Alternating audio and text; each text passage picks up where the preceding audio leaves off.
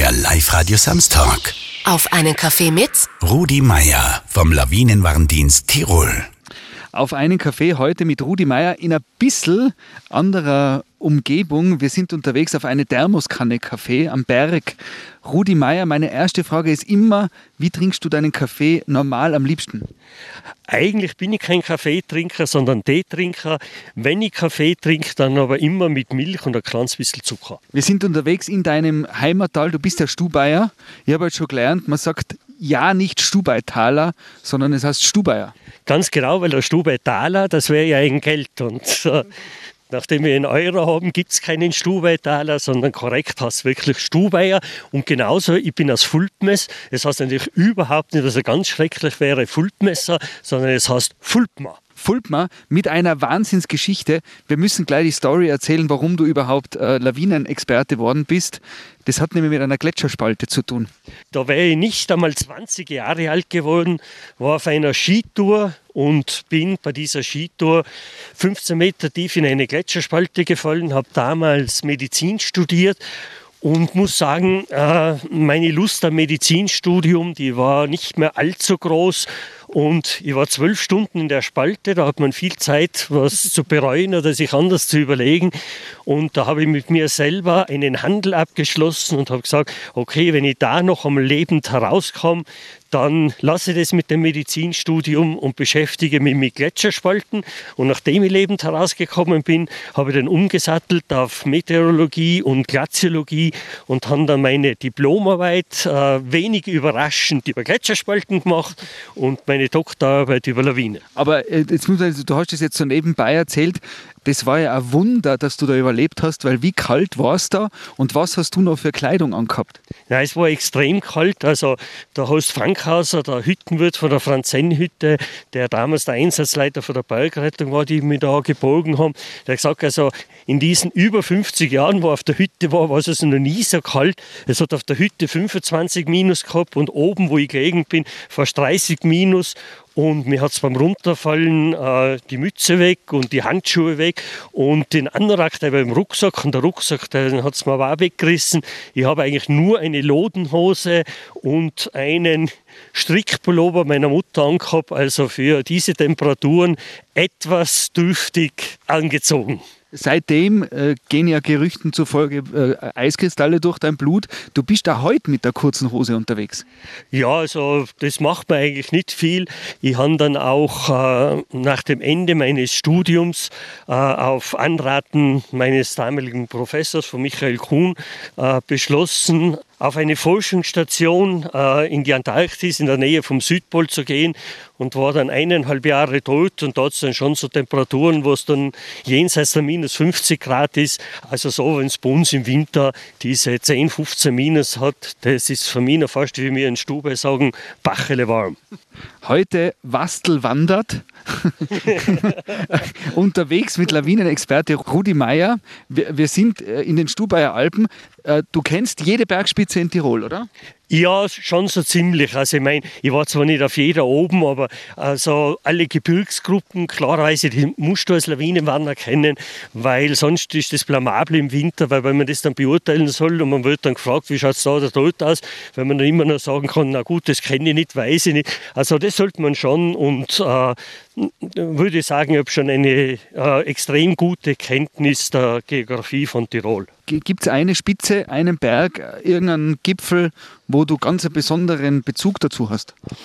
Ja, gibt es schon. Ich meine, äh, gerade jetzt da bei uns im Stubeck, klarerweise, wo wir jetzt gerade sind, die Salders, Klar, der Altar von Tirol ist sowas, auch der Habicht äh, und etwas, was mir besonders so ans Herz gewachsen ist. Ich war mit zehn Jahren das erste Mal am Zuckerhütel bei Nebel und irgendwann hat es ein bisschen aufgerissen und da sehe ich hinten eine dunklen Felszacken und am Gipfel oben eine Hütte, das Becherhaus auf 3200 Meter direkt am Gipfel oben und da habe ich gewusst einfach, da muss ich hin und da bin ich eigentlich jedes Jahr am Loben und das ist ja einfach für mich so ein, so ein Traum, eine Hütte direkt auf dem Gipfel, am größten Gletscher der Stube Alpen. Also das ist wirklich für mich so ein, ein absolutes Highlight einfach. Äh, Rudi, du bist ein echter Stubaier, Fulpmerer, äh, wie aus dem Bilderbuch. Äh, zwar nicht Backerfahrer im Sommer, aber im Winter viel am Berg unterwegs. Dialektmäßig äh, ein kurzer Einstieg ins Stubayerische. Ja, da gibt es also wirklich äh, große Unterschiede eigentlich, obwohl es äh, nur ein Tal ist. Aber vor allem der Unterschied also zwischen Fulpmes und Neustift ist eigentlich markant. Fulpmes ist eben bekannt für dieses Öl, wo man eben sagt, wir sind im Winter Skilehrer und im Sommer Caterpillar-Fahrer. Und in Neustift ist es schon wesentlich anders, obwohl es nur fünf Kilometer entfernt ist. Die sind näher ein bisschen schon beim Ötztalerischen, wo man eher der sagt Jösef oder Höse oder so. Also da ist ziemlich ein Unterschied und auch eine gewisse Rivalität, wo sich auch äh, immer wieder die beiden Gemeinden ein bisschen mit ihrem sehr speziellen Dialekt so gegeneinander ein bisschen aufziehen. Du hast halt ganz oft schon erwähnt, eine mordsschöne Aussicht. Das Mords ist zum Beispiel, ist das original Stubaierisch oder ist das eher Rudi Meierisch? Boah, das würde ich jetzt eher äh, sagen, dass das eher jetzt von, von mir kommt, weil also original Stubaierisch wäre zum Beispiel eine Greile schiene Aussicht. Und wenn einer nicht weiß, was Greile ist, dann kann man sagen, Greile ist ein Dialektausdruck und heißt auf gut Deutsch so viel wie Woltern. Hm? bitte, bitte weiter übersetzen. Eben eine sehr schöne, also Greil oder heißt einfach, ist ein Steigerungsausdruck, wo man einfach so, etwas ist Greile Schirner, dann meint man, das ist sehr schön. Rudi, du warst nicht nur Alpinist, du warst am Berg unterwegs, du hast einen Wahnsinns-Gletscherspaltenunfall überlebt. Du warst auch eineinhalb Jahre in der Antarktis auf einer Expedition, auf einer Forschungsstation. Ganz genau und das muss man sich schon so vorstellen. Äh, das ist schon was Spezielles. Also äh, steigern kann man das sicher nur mit einem Aufenthalt im Weltraum, weil sonst gibt es auf der Welt nichts, was so abgeschieden ist, so menschenleer. Und äh, was viele Leute eben nicht wissen, die Antarktis ist ein Kontinent. Also ist absolut ein Kontinent, der sechste Kontinent oder der siebte, wenn man die Amerikas getrennt betrachten will. 14 Millionen Quadratkilometer groß, das heißt eineinhalb Mal so groß wie Europa. Und wenn ich das jetzt mit Europa vergleiche, dann wäre es so, also man sagt, in Madrid sind acht Leute und in Paris sind zehn Leute und in Wien zwölf und in Hamburg sieben und dazwischen ist nichts. Und zwar das absolute Nichts. Und am eigentlichen Kontinent gibt es dann auch keine Tiere mehr. An der Küste sind noch die Pinguine, aber am eigentlichen Kontinent ist einfach nichts. Es ist absolut der lebensfeindlichste Kontinent. Es ist der kälteste Kontinent natürlich der Erde. Es ist der höchste Kontinent, weil er im Schnitt von über zwei Kilometer Eis überdeckt ist. Und es ist ja der stürmischste Kontinent. Und wie gesagt, also schon sehr lebensfeindliche Bedingungen, aber eine tolle Lebenserfahrung. Und du hast immerhin vom Winde verweht dort gesehen. Da gibt es natürlich keinen Fernsehempfang und nichts. Und wir hatten damals eine gute Videothek mit mehreren hundert Videofilmen. Und vor allem unser Funker, der einen Kontakt zur Außenwelt hergestellt hat, das war ein begeisterter Filmfreak. Und der hat selber über 300 Videokassetten mitgehabt. Und da habe ich wirkliche Klassiker gesehen, wie Vom Winde verweht oder Citizen Kane oder auch meinen ersten James Bond. Ich war sonst nie so ein großer Kinogeher. Aber da habe ich das schätzen gelernt, weil man ja sonst keine Unterhaltung hat, weil kann man nicht sagen, jetzt gehe ich schnell in die nächste Bar, in die Disco, weil es gibt es ja dort nicht. Das ist eine spannende Ansicht. Ein Stubaier muss in die Antarktis kommen und dort seinen ersten James Bond zu sehen. Ja, ich habe es auch witzig gefunden. Und das war insofern auch immer ganz spannend, weil damit das Ganze ja ein bisschen ausgewogen ist und jeder da seine Wünsche einbringen kann, war es so, wir haben ungefähr 1000 Liter Wasser pro Tag gebraucht. Wasser gibt es dort nicht, das heißt, da muss man den Schnee schaufeln, das heißt eine Tonne Schnee. Und das hat einer von uns am Tag geschaufelt. Dafür hat er duschen dürfen, solange er will, weil dann überlegt man sich jeden Tropfen, der da aus dem Duschhang kommt, der hat seine Wäsche waschen dürfen. Und der hat sich eben für den Abend den Abendfilm anschauen oder aussuchen dürfen, den wir dann gemeinsam angeschaut haben. Hast du eigentlich lange Unterhosen, wo so ein Landtirol-Sticker ein, eingenäht ist? Auf der Unterhose nicht, aber auf der Mütze, wie man sieht. Also äh, da bin ich schon stolzer Tiroler und auch stolz, da für den Lawinenwand ins Tirol unterwegs zu sein. Auf der Unterhose, äh, ja, da müsst ihr jetzt nachschauen. Aber ist es so, dass du, die, die Skisocken sind sozusagen bei dir Berufsbekleidung? Ganz genau. Also wir haben alles im Büro vorrätig. Das heißt, äh, wenn jetzt zum Beispiel ein Lawinenunfall passiert oder irgendwo eine Meldung kommt, dass es äh, derzeit dort besonders viel schneit oder die Lawinensituation sich zuspitzt, dann sind wir innerhalb von zehn Minuten marschbereit. Wir haben angefangen von Skifällen, äh, Schuhe, Socken, ganze Winterbekleidung, alles direkt im Büro, haben einen eigenen Raum dafür und können also wirklich innerhalb von wenigen Minuten sofort starten und dann uns das vor Ort anschauen. Es klingt fast so wie Soko Kitzbühel, Soko Lawinendienst Tirol.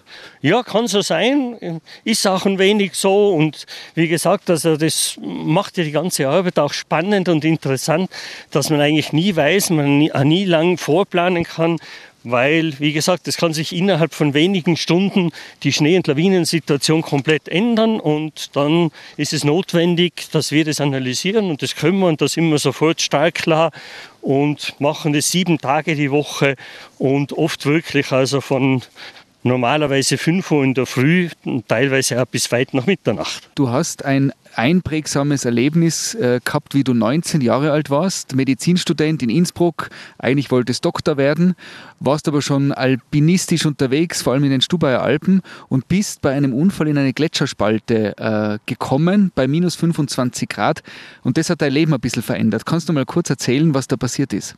Ja, also es war damals eigentlich eine Durchquerung der Stubaier Alpen, also Start praktisch äh, bei Stubaier Gletscherbahn, Ziel wäre Neustift heraus gewesen, also schon viele viele, viele Kilometer und da bin ich da mit meinem damaligen oder ehemaligen Professor, Deutschprofessor vom Akademischen Gymnasium unterwegs gewesen. Und äh, ja, es war schon relativ spät, Februar, wenig Schnee, viel Wind, Spalten schlecht überdeckt.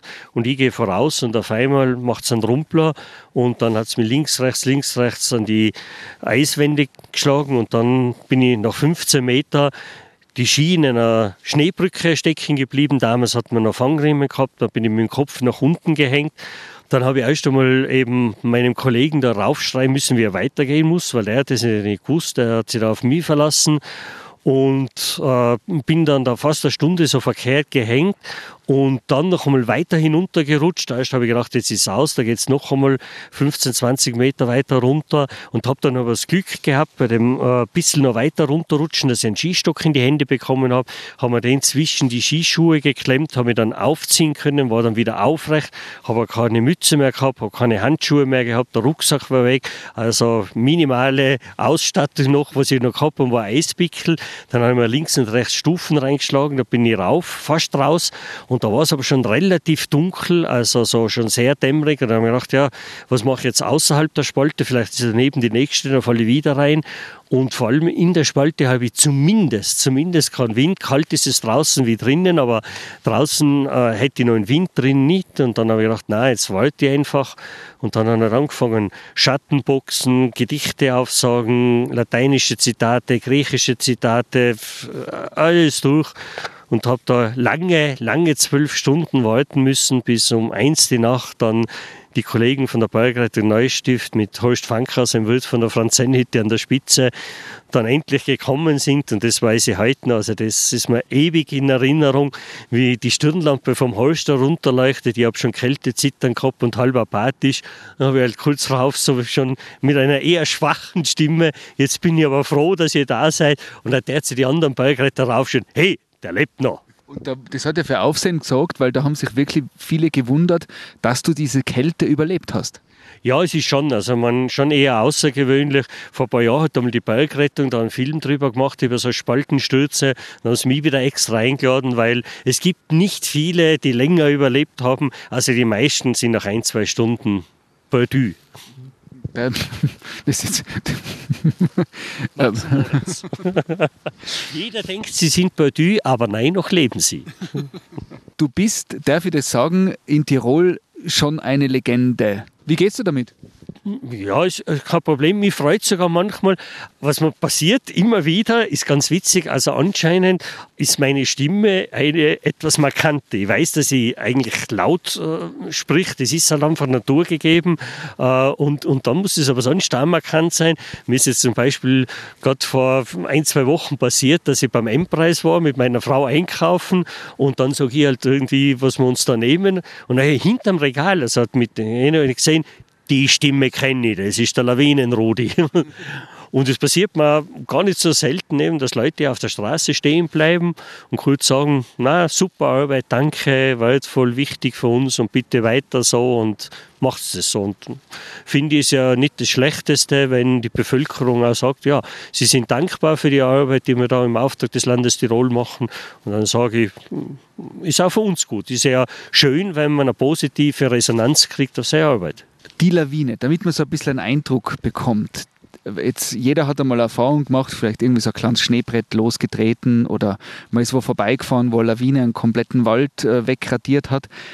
Äh, du hast äh, im Vorfeld erzählt, eine Lawine hat eine Kraft, die kann man sich nicht vorstellen. Und jetzt haben wir ja äh, Unglücke, zum Beispiel Galtür, äh, fast, fast ungebrochen in, in der Dramaturgie in Tirol gehabt die Lawine gehört ja zur Geschichte des Landes dazu und die Lawine, die wird ja nicht, weil wir uns weiterentwickeln und immer gescheiter oder technischer, die Lawine wird ja nicht schwächer oder passt sich uns an, sondern die Lawine bleibt immer so stark, wie sie ist, oder? Das ist so und damit muss man einfach in einem hochalpinen Land, was Tirol ist, einfach umgehen. Das ist so, alpine Naturgefahren gehören zu uns. Muren, Hochwasser, Feldstürze, Lawinen, die wird es in Tirol auch in Zukunft geben. Äh, dass man nur vielleicht ein bisschen einen Eindruck hat von den Gewalten, weil wir jetzt gerade wegen Galtür gesprochen haben. Zum Beispiel, das haben wir damals nachgerechnet, das waren ungefähr 160.000 Tonnen Schnee. Das würde ja entsprechen, dass man einen Vergleichswert hat, das wären 4.000 vollgeladene Transit-Lkw, 40 Tonner und die Geschwindigkeit an die 350 km/h. Das heißt, muss man sich mal vorstellen, wenn 4.000 Lkw mit 350 mit Formel 1 Geschwindigkeit da in einen Siedlungsbereich vordringen, dass das dann katastrophale Auswirkungen hat. Aber auch eben für den normalen Skitourengeher, das soll man nie unterschätzen. Viele Leute meinen, ja, da kommen ein paar Schneekugeln runter und dann putzen wir die Hose ab und das ist vorbei. Ich sage immer, liebe Leute, auch eine sehr kleine Lawine, ganz ein Mini-Schneeball, 20 mal 20 Meter, ist ja mini. 20 mal 20 sind 400 Quadratmeter, nehmen wir einen halben Meter anderes, mal 0,5 sind 200 Kubikmeter Schnee. Der durchschnittliche Kubikmeter im Hochwinter, wenn es eher leichter Schnee ist, sind 200 Kilo, 200 200 mal 200 sind 40.000 Kilo, auch 40 Tonnen. Das heißt, selbst beim Mini-Schneebrett liegt ein LKW bei mir drauf und da komme ich nicht so leicht raus. Zu deinem Beruf gehört es dazu, dass ihr in dem Sinn eine Todesstatistik habt. Ihr wisst, wie viele äh, Lawinentote es gibt.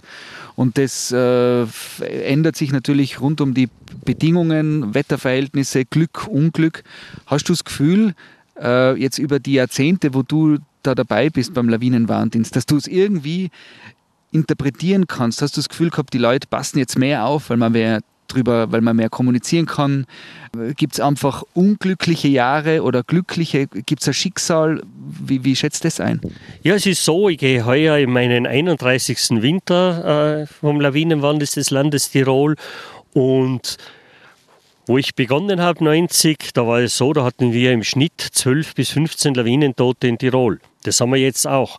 Aber die Anzahl jener, die abseits der Pisten unterwegs sind, sei es also Skitourengeher, Variantenfahrer, Freerider, Snowboarder, die hat extrem zugenommen. Also ich würde sagen, da liegt man nicht viel falsch, wenn man sagt, um einen Faktor 10.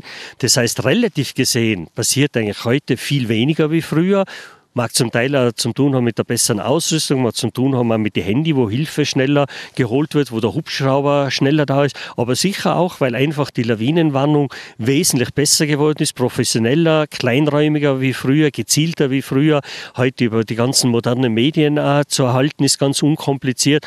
Und dass sich schon die Leute auch daran halten. Also in den letzten Jahren ist mir oft aufgefallen, wenn wir eine kritische Lawinensituation hatten, wie zum Beispiel im Jänner 2019, wenn wir dann einen Erkundungsflug machen und uns das anschauen, dann fällt mir sehr oft auf, äh, dass viele so beliebte Skitourenziele nicht angespurt sind, weil die Leute tatsächlich dann nicht gehen und dann einmal zwei, drei Tage warten, bis sie das wieder entspannt hat. Also der Großteil der Leute ist sehr vernünftig, hält sich dran und einige wenige, die wird es immer geben, aber die gibt es in jedem Bereich, die gibt es im Autoverkehr auch, die einfach für keine Warnung oder für keine Information zugänglich sind. Aber der große, muss ich ehrlich sagen, großes Kompliment eigentlich an die Skitourengeher, die informieren sich vorher und die halten sich auch dran. Die Frage Beatles oder Rolling Stones brauche ich dir nicht stellen, weil du bist, das ist allgemein bekannt, unglaublicher Rolling Stones-Fan. Naja, also da, das braucht man mir wirklich nicht stellen. Das ist allein, wenn ich schon herzeige und hier mein Handy einschalten, sieht man schon die berühmte Zunge. Na, das ist einfach. Du, hast den Rolling Stones Mund auf deinem Handy-Hintergrund. Äh, ja, und, und, auch als Klingelton She's a Rainbow. Und das war eigentlich das Lied, wieso ich zu den Rolling Stones gekommen bin. Das war noch bei mir im Internat, als ich akademisches Gymnasium gegangen bin. Äh, mit zehn Jahren habe ich damals äh, Radioübertragung vom Spiel von Bock Innsbruck mitverfolgt. Und in der Pause haben sie Musik gespielt und da ist eben She's a Rainbow von den Rolling Stones gekommen. Und dann habe ich gedacht, boah, das klingt aber schon gut. Und ja, und ab dann war ich, ich meine, ich bin jetzt nicht fanatisch, aber trotzdem oder was ich mir auch gegönnt habe, meine Frau einmal, wie sie mir gefragt hat, was ich mir zu Weihnachten wünsche. Und das war äh, vor acht Jahren und da war zufällig 50 Jahre Jubiläum von K2, von der Skifirma und 50 Jahre Rolling Stones. Und der K2 999 Rolling Stones Ski herausgebracht, nur 999 und ein paar davon habe ich, wird natürlich nicht gefahren, hat einen Ehrenplatz in meiner Wohnung. Also Rolling Stones äh, gebrandete Ski. Ganz genau sind also ist ja die berühmte Zunge drauf, sowohl auf der Lauffläche als auch oben drauf. Aber wie gesagt, also mir würde es allein schon das Herz bluten, in diesen Ski eine Bindung reinzumachen oder reinzubohren. Also dann, dann wäre nichts mehr mit Satisfaction. Jetzt äh, sage ich aber mal, die Rolling Stones, äh, äh, die sind auch schon alte Männer, alle leben noch. Es ist ein Wahnsinn, die haben einen anderen Lebenswandel gehabt wie du. Du warst immer in der frischen Luft, 30, 30 Jahre in Funktionskleidung. Was würdest du tun, wenn Mick Jagger vorbeikommt und sagt, Rudy, let's do some action? Kein Problem. Wir sagen, come on Mick, let's have some fun. Und dann würde ich im Bruns irgendein schönes Ding sagen, vielleicht in die Schlicker rauffahren oder am Gletscher rauffahren, würde am Gletscher oben die Eishöhle zeigen, könnte mir vorstellen, würde ihm auch gefallen. No lieber wäre mir allerdings der Keith Richards, weil den finde ich einfach, das ist für mich der Rolling Stone und da muss ich immer wieder lachen. So, also dem mit seinem Lebenswandel, dass man das hinkriegt, so alt zu werden. Und vor ein paar Jahren, drei, vier Jahren war das, da hat er sich einmal ein bisschen halb lachhaft, halb ernst, ein bisschen geäußert, dass er schon jetzt äh, äh etwas erbost ist. Er war fast 40 Jahre lang auf der Liste Rockstar Next to Die und inzwischen haben sie runtergestrichen, weil sie anscheinend das Gefühl haben, der stirbt eh nicht. Also. Es gibt ganz viele Menschen, die mögen die Kälte nicht wenn es jetzt im Herbst, wenn die Monate mit R kommen und man mehr barfuß in die Flipflops gehen kann, oh, dann freuen sie sich schon wieder, wenn es im März wieder wärmer wird. Ich glaube, bei dir ist es genau umgekehrt, oder? Sobald es eisig wird, lebst du auf lebe ich auf. Ich bin ein umgekehrtes Murmeltier. Ich halte eher einen Sommerschlaf und bin dann im Winter aktiv. Und als Altgrieche, als bekennender Altgrieche äh, von der Schule her noch, sage ich, ich bin ein Frigophiler, das heißt ein Kälteliebender. Also Kälte macht mir überhaupt nichts aus und äh, ich gehe ja normalerweise immer ohne Handschuhe Skitour und so. Also mein Kollege, der Patrick Neyert, sagt immer, wenn ich einmal sage, es ist kalt sogar, dann ist es wirklich kalt dass man ein bisschen einen Eindruck bekommt, wie kalt du es gern magst. Du gehst ohne Handschuh Skitouren. Da sagen viele jetzt schon, ja, okay, das kann man trainieren. Du sitzt jetzt bei unserem, bei unserem Wandertag mit der kurzen Hosen da. Ich habe die Daunenjacke und das Vlies an. Äh, jetzt in einer Beziehung kann das ja mitunter auch zu Problemen führen, oder?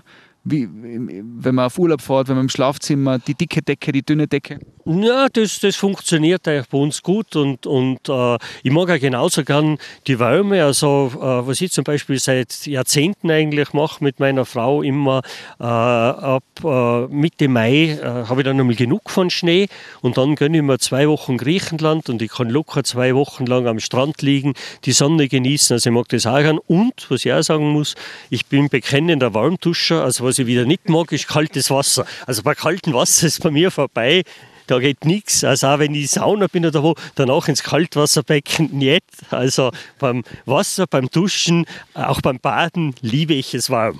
Du hast gesagt, du bist ein umgekehrtes Murmeltier, du schlafst im Sommer und wachst im Winter auf. Wenn du ein Tier sein könntest, Wäre es das Murmeltier oder doch der Eisbär oder ganz was anderes? Ja, das ist schwierig zu sagen.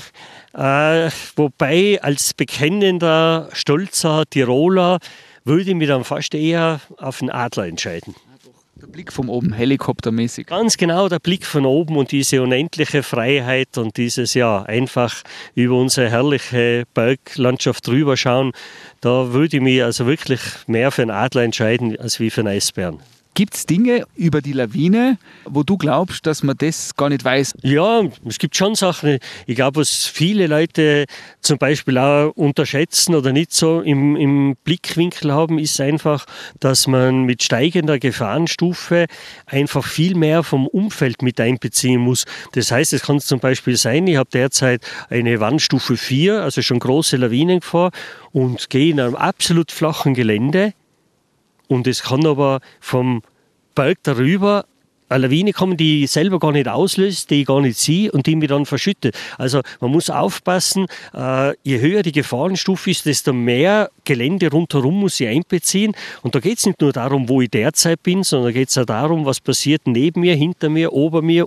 Also das ist dann schon etwas komplex und was viele Leute vielleicht auch äh, nicht so äh, einschätzen, dass einfach tatsächlich es schon so ist, der typische Lawinenunfall, er ist leider für uns, er ist männlich. Es ist so, äh, also ein Großteil der Lawinenopfer, ich würde sagen über drei Viertel, äh, sind männlich und was man vielleicht auch sagen kann, wenn wir jetzt gerade beim Mann sind, bei Lawinen ist es gleich wie bei Männern. Ab 30 geht es bergab. Das heißt, ab 30 wird der Mann alt und ab 30 Grad fangen Lawinen an. Unter 30 gehen keine ab. Was ist der Umkehrschluss für die Frauen, für die Damen wäre, das lassen wir jetzt. Ja, ist, ich würde sagen, mein Tipp wäre, sei schlau, geh mit einer Frau. Das ist das Resümee. Ab, äh, ab Lawinenstufe 3 zweifelt man zumindest, oder? Ganz genau. Also, nein, das lässt sich auch einfach sagen. Also, äh, für jemanden, der jetzt äh, über Lawinen nur die fundamentalen Kenntnisse hat, Schnee ist weiß, Schnee ist kalt und auf Schnee kann ich Skifahren, der ist gut beraten, nur bei Stufe 1 und 2 unterwegs zu sein. Da muss ich wirklich äh, schon Pech haben, beziehungsweise mich äh, sehr gut äh, auf die Skier bewegen, dass ich überhaupt ein Gelände komme, wo ich Lawine auslösen kann. Und ab Stufe 3 ist ganz einfach, da muss ich mich auskennen, da muss ich lawinenkundiges Wissen haben, da muss ich wissen, was ist eine Triebschneeablagerung, da muss ich wissen, was ist ein Lufthang, was ist ein Lehhang, da muss ich über solche Sachen Bescheid wissen. Das heißt, ab Stufe 3 braucht es einfach Erfahrung, da muss ich mich auskennen, ansonsten ganz äh, ehrlich gesagt ist bei Stufe 3 für Leute, die sich nicht auskennen, einfach vernünftiger auf der Piste oder zu Hause zu bleiben. Da fängt das Ganze an, dann einfach kritisch zu werden. Wenn äh, ein Lawinenunfall Unglück ist, dann ähm, ist die Lawinenkommission ja auch dafür zuständig, Analyse zu machen. Das heißt, oft fliegt sie dann oder fahrt sie zum äh, Lawinenabgang und schaut sich an, was ist da passiert. Da gibt es ja auch leider manchmal tote Menschen dabei. Äh, das heißt, ihr seid in einem Prozess drinnen, in deinem Beruf gehört es dazu, manchmal dabei zu sein, wenn Leichen dann äh, mit dem Hubschrauber geholt werden. Ja, das ist ganz selten. Also das ist mir eigentlich so fast nie passiert, weil da sind wir ganz äh, nüchtern und zurückhaltend, da ich immer sage, das Wichtigste ist erst einmal, dass die verschütteten Gurte geborgen werden, dass die Bergrettung das macht, dass die medizinisch ordnungsgemäß versorgt werden. Also im Normalfall sind wir immer erst am nächsten Tag dort. Weil ich sage, äh, das sind zwei verschiedene Paar Schuhe. Erst das Wichtigste einmal äh, bergen, retten, was noch zu retten ist und diese äh, verunglückten Personen oder verschütteten Personen medizinisch zu betreuen. Und da will ich gar nicht dabei sein, weil äh, da bin ich fehl am Platz, weil da kann ich nicht helfen.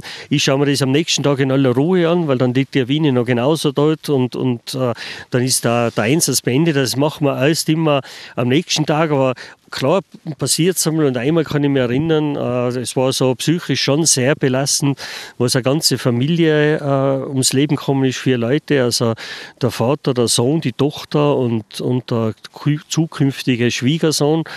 Und äh, da war ja am nächsten Tag mit dem Hubschrauber dort mit der Alpinpolizei und äh, da sind eben die geborgen worden, die Leichen, und da habe ich mitgeholfen.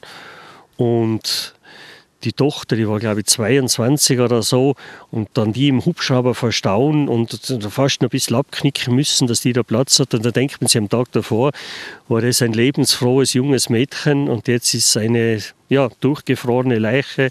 Also sagen wir mal ein paar Tage ist mir das durch den Kopf gegangen und habe mir gedacht, das war nicht schön. Du hast erzählt, 85 Prozent der Lawinenunfälle mit Menschen wären eigentlich vermeidbar, weil gewisse ähm, Umstände schon für das gesprochen haben. Jetzt passieren dann Unfälle mit toten Menschen, wo Menschen einfach ihr Leben lassen. Wie geht es dir damit? Weil äh, irgendwie, ich habe das Gefühl, so da denkt man sich ja dann, aber ich habe es doch eh, muss ich, muss ich morgen noch mehr im Radio mit meinen Warnen davor oder muss ich noch mehr aussenden oder wie kann ich die Leute davor abhalten? Oder, oder stumpft man da ab dann irgendwann und sagt, man macht seinen Job und. Na, abstumpfen nicht, aber ich sage, äh, irgendwo muss man auch realistisch damit umgehen und sagen, okay, das sowas kann halt passieren und man äh, mit den Warnungen muss man ja auf der anderen Seite ja wieder aufpassen, dass man sie nicht überzieht. Weil ich meine, wenn man jeden Tag sagt, es ist schweinegefährlich und liebe Leute, geht es nicht raus, dann sagt auch jeder, was hat er jetzt, äh, sind derzeit perfekte Verhältnisse. Die Schwierigkeit ist ja schon, dass man schaut, möglichst nahe an der Wahrheit Wahrheit zu sein und auch ehrlich zu sagen, derzeit eigentlich super Verhältnisse, einige wenige Dinge, wo man benennen kann, wo man sagt, okay, ober 3000 Meter äh, Schatzzeit ist etwas kritisch, was halt mehr geschneit hat, aber sonst, dass man das nicht überzieht, weil nur warnen, warnen und immer sagen, es ist alles schlecht und es ist alles gefährlich, dann nimmt sie auch keiner mehr ernst, weil sagen sie, die tun eh nur. Also ich habe da einen recht pragmatischen Umgang damit und sage, okay, das kann manchmal passieren und äh, es sind ohnehin, ich sage, sind nicht so viele Fälle, so viele Unfälle, äh, wo man sagt, das war jetzt komplett daneben. Viele Sachen sind einfach, sagt, ja, okay, kann ja passieren. Die haben wir vielleicht das eine oder andere nicht richtig beachtet oder falsch eingeschätzt und, oder eben auch Pech gehabt. Also ich habe da einen pragmatischen Umgang und äh, also das macht man kein großes Kopf für Kopf würde mir machen, wenn wir jeden Winter 100 Lawinentote haben. Dann würde man sagen, irgendwas mit unserer Warnung funktioniert nicht, weil da passiert zu viel. Solange es sich so einpendelt, dass das nicht mehr ist wie früher, sage ich, okay, da sind wir ja sicher auf keinem ganz falschen Weg. Jetzt im, im nächsten Winter wird alles ein bisschen anders sein. Wir wissen ja nicht, was Corona-mäßig auf uns zukommt. Wir gehen einmal davon aus, dass mehr Leute im Freien unterwegs sein werden. Hast du da schon irgendwelche Gedanken, was da auf uns zukommt? Ich denke das auch, dass eher noch mehr Leute abseits der Pisten unterwegs sind, vielleicht äh, mehr zum Skitouren gehen tendieren, weil sie sagen, okay, bei den Liften ist man gar nicht sicher, weiß man nicht genau, wie das abläuft und alles. Aber ich sage, wir sind darauf vorbereitet und mit unserem neuen Lawinenreport, mit dem Lawinenpunktreport, der sowohl auf Deutsch als auch auf Italienisch, Englisch ist, den wollen wir schauen, wahrscheinlich schon für den Winter, dass wir es auch auf Französisch, auf Spanisch kriegen. Das heißt also, wir sind da international in Tirol sicher am Top-Level, sind da auf alles vorbereitet und eines äh, kann sicher niemand sagen, dass es in Tirol keine oder keine vernünftige Lawineninformation gibt. Also wer wer sich informieren will, der kann sich informieren. Ich sage immer, außer Brieftauben und Rauchzeichen bieten wir alles an, alle modernen Medien. Äh, jeder kann sich das übers Handy holen, kann sich das schicken. Es ist alles gratis. Äh, die ganze Information dieser 200 Wetterstationen jederzeit. Jeder kann zu Hause schauen, was habe ich momentan am Stuberger Gletscher für Temperatur, was habe ich vom Patschakofel für den Wind. Das ist alles für jeden kostenlos rund um die Uhr nützbar. Und da sage ich, da sind wir in Tirol wirklich auf einem sehr, sehr guten Weg und international in jedem Fall äh, vorzeigbar und mit unter den Besten, wenn nicht die Besten. Wir sind unterwegs, wir haben mittlerweile Platz genommen auf einer, auf einer Bank oberhalb von Midas, gell? Ganz genau, ist oberhalb von Midas, gerade vis-à-vis Wertelfes. Etwas zur Linken sieht man schon Fulpmes. Patschakofel da sehr schön zu sehen, also finde ich einen wunderschönen Aussichtsplatz. Äh, Wastel wandert mit Rudi Meier von der Lawinen, vom Lawinenwarndienst. Ähm, Rudi, äh, ich wollte noch was, was äh, wir wissen, wir wissen jetzt, du bist Rolling Stones Fan, du bist ein umgekehrtes Murmeltier. Gibt es sonst noch irgendwas, wo wir was ausplaudern dürfen? Äh, Gibt es noch irgendwas, wo man sich denkt, das hätte ich über Rudi Meier nicht gedacht? Äh, das ist so, wie soll ich sagen, ich bin sehr belesen, würde ich sagen, und ich äh, äh, kann also extrem viele Gedichte, Liedtexte und so weiter aussagen. Ich kann den ganzen Max Moritz auswendig. Ich kenne aber meine Zitate von Heinz Erhardt oder wenn es gewünscht wird, kann ich auch durchaus in Altgriechisch und Lateinisch reimen. Also ja, da, also da bin ich. Das kann ich nur bestätigen. Wir sind halt äh, dreieinhalb Stunden gewandert. Du hast immer wieder äh, gezeigt, was du zitieren kannst. Und äh, du, du kannst alles merken, hast du erzählt. Also oder, oder ganz viel. Du, du, du liest was und kannst es dann. Ja, das ist so irgendwie ein Problem mit dem Löschen meiner Festplatte. Das geht einfach.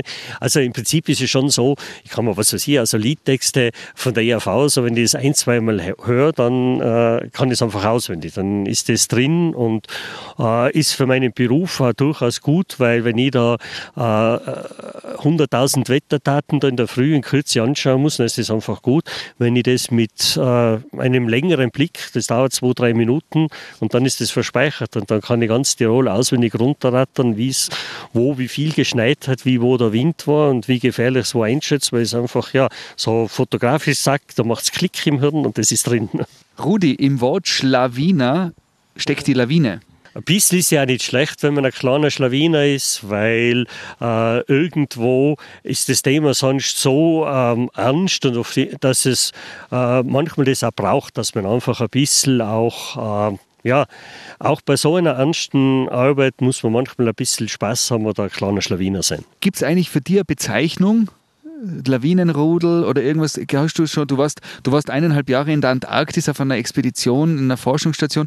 Gibt es Spitznamen von dir, die sich irgendwie durchgezogen haben? Sagt man oft, ich selber sage oft oder tu meine Mails oder meine Botschaften unterzeichne mit der Lavineur. der Lavineur hat es wirklich schwör. Wir werden jetzt äh, weiter runter hatschen nach Midas. Ja. Kann man sich verabschieden auf Altgriechisch? Chairete, Auf Wiedersehen, mein Freund. Rudi, vielen Dank für die gemeinsame Wanderung. Danke auch und es hat Spaß gemacht. Gerne wieder. Das war Auf einen Kaffee mit dem Lawinenexperten Rudi Meier. Der Live-Radio Samstag mit Sebastian Possart. Weitere Podcast-Folgen hier auf www.liveradio.tirol.